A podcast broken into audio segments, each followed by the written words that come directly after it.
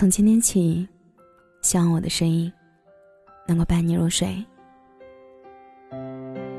你好，我是小仙男。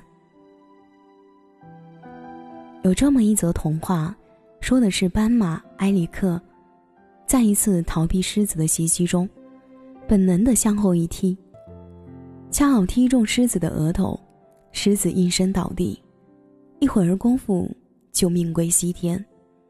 于是，斑马群中就流传着埃里克是上帝派来保护马群的天马。在大家的推崇之下，埃里克成了草原上斑马的领袖。狮子们也知道，他们同伙中一名小将就面丧于他的铁蹄之下，自然谁都不敢贸然主动前去找埃里克的麻烦。一年后，埃里克在幸福安逸中发福了。庞大的体型配上油光发亮的毛皮，让大家一眼就知道，这是马中之尊。加上慢悠悠的走路姿态，十足的领袖身份。一天，一只从外地流浪到此的狮子，见到斑马群早已垂涎三尺，他决定用择其弱者，一口定乾坤的普世原则。主意已定，他搜觅了一下斑马群。见弱者不少，但不是瘦骨如柴，就是小如羔羊，实在不值得填自己的狮口。正犹豫不决时，他的眼睛突然一亮，一只体态臃肿、油光发亮、走路身似闲庭信步的斑马钻进他的视线。凭他断定，这匹马虽不年迈，但绝对没有奔跑力。想到这里。这头流浪狮子喜自心出，于是，一纵身向那只他看好的斑马袭去。埃里克也已发现这头狮子向他袭来，除了加快速度夺路逃窜之外，还使出他曾经踢死一头狮子的历史经验，抬后腿频频向狮子踢去。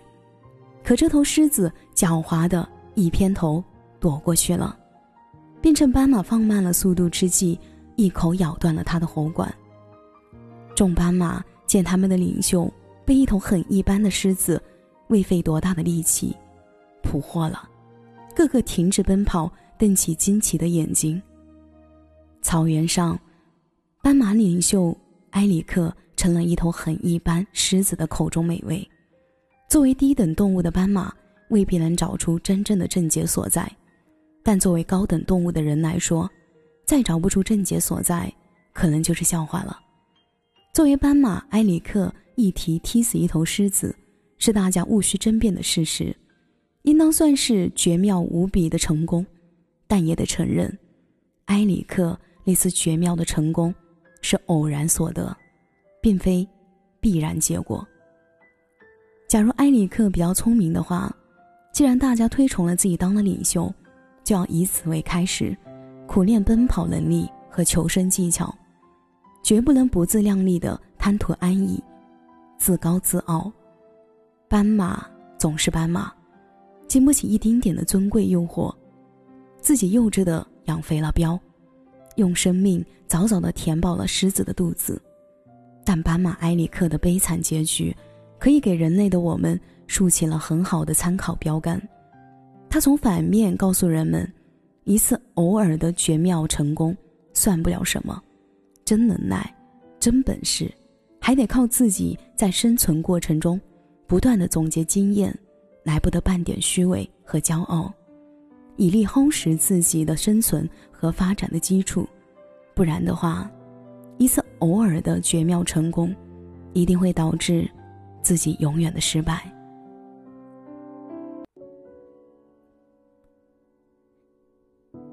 感谢您的收听，我是小仙丹。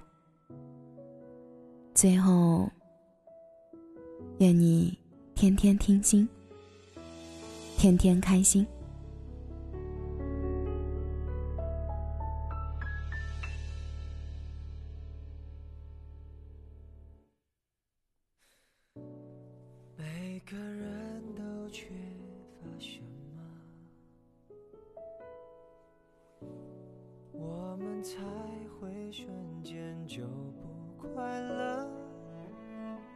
单纯很难，包袱很多，已经很勇敢，还是难过。许多事情都有选择。只是往往时候我才懂得，情绪很烦，说话很冲，人和人的沟通有时候没有用，或许只有你懂得我，所以你没逃脱，一边在泪流。一边紧抱我，小声地说多莫爱我。只有你懂得我，就像被困住的野兽，在摩天大楼渴求。